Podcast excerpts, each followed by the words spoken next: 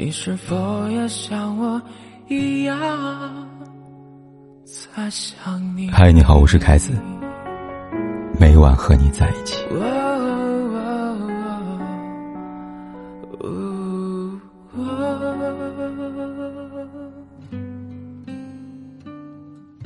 有部电影叫《情圣》，结尾这样说道：“你可以心猿意马，但要记得回家，惦记着家里的人，一切都来得及。”其实不喜欢这样的论调，因为现实是没有人会捧着一颗真心，白白给你糟蹋。我发现清醒的女人在受过一次欺骗之后就会失望，而更清醒的女人，则会早早分辨出对方到底是真情还是假意。比如只想睡你，却不爱你男人，往往会有以下三个虚伪的表现：会哄你，却不陪你。清醒的女人会明白，男人的嘴，骗人的鬼。现实中的每一句情话，都不如一个小小的温暖举动来的实际。那些哄人的话语，不过是一些安慰之词，不需要丝毫的成本。就像金星说的那样。他说：“等我女儿长大了，我一定会告诉她，如果一个男人心疼你挤公交，埋怨你不按时吃饭，提醒你阴雨天，嘱咐你下班回家注意安全，生病时发短信嘘寒问暖，请你一定不要理他。然后跟那个可以开车送你、生病照顾你、吃饭带你、下班接你、跟你说别干了，然后甩一张银行卡给你男人在一起。男人会在手机里哄你。”却不在现实当中哄你，那这个人多半是个渣男。这样的人为了早日泡到女人，会用尽心思了解对方的喜好，挑好听的书。一旦泡到手，就立刻翻脸，进入失恋的状态。朋友小雅曾谈过一个男朋友，一开始感觉对方什么都挺好的，两人干柴烈火，进入热恋当中。有次男生要出差半个月。临行前提出跟小雅聚个餐，夜幕降临，酒过三巡，男生提出要跟小雅同房，可此时小雅呢在特殊时期的最后两天，于是便拒绝了。可谁知这个男生却不依不饶，以半个月太久熬不住，量上无爱，不够爱他等等种种理由相威胁，依旧要求进行。可这个时期，身体抵抗力衰弱，子宫内膜有创伤。如果做了，女生很容易会感染疾病。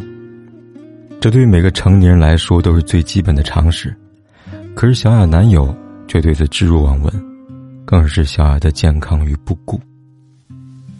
这样的人，一定不是真的爱你，而是单纯的想睡你。罗曼·罗兰说过：“当你真的爱一个人的时候，你会忘记自己的苦与乐、得与失。”而只关心对方的苦乐和得失。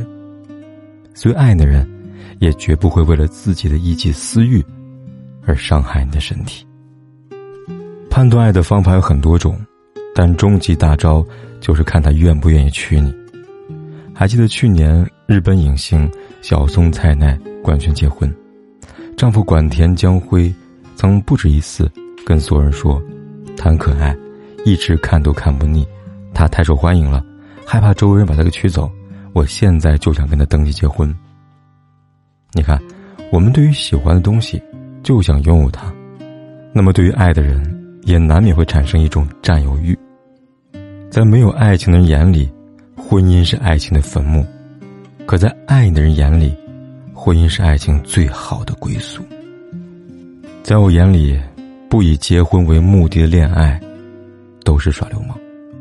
因为真正爱的男人，会特别希望自己以伴侣的身份名正言顺的陪伴在你身边，他愿意对自己结婚当天的誓言负责一辈子，照顾你，陪你走过往后余生。而只想睡你，却不爱你的男人，不值得你付出自己的感情和青春。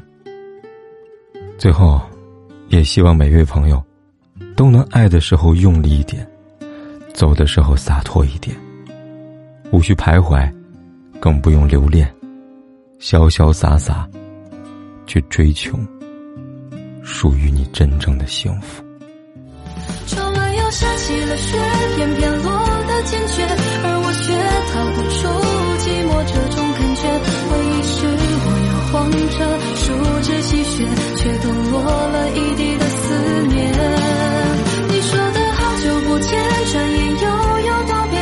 可我害怕冬夜你躲在我身边思念是闭上双眼等你出现变成雪落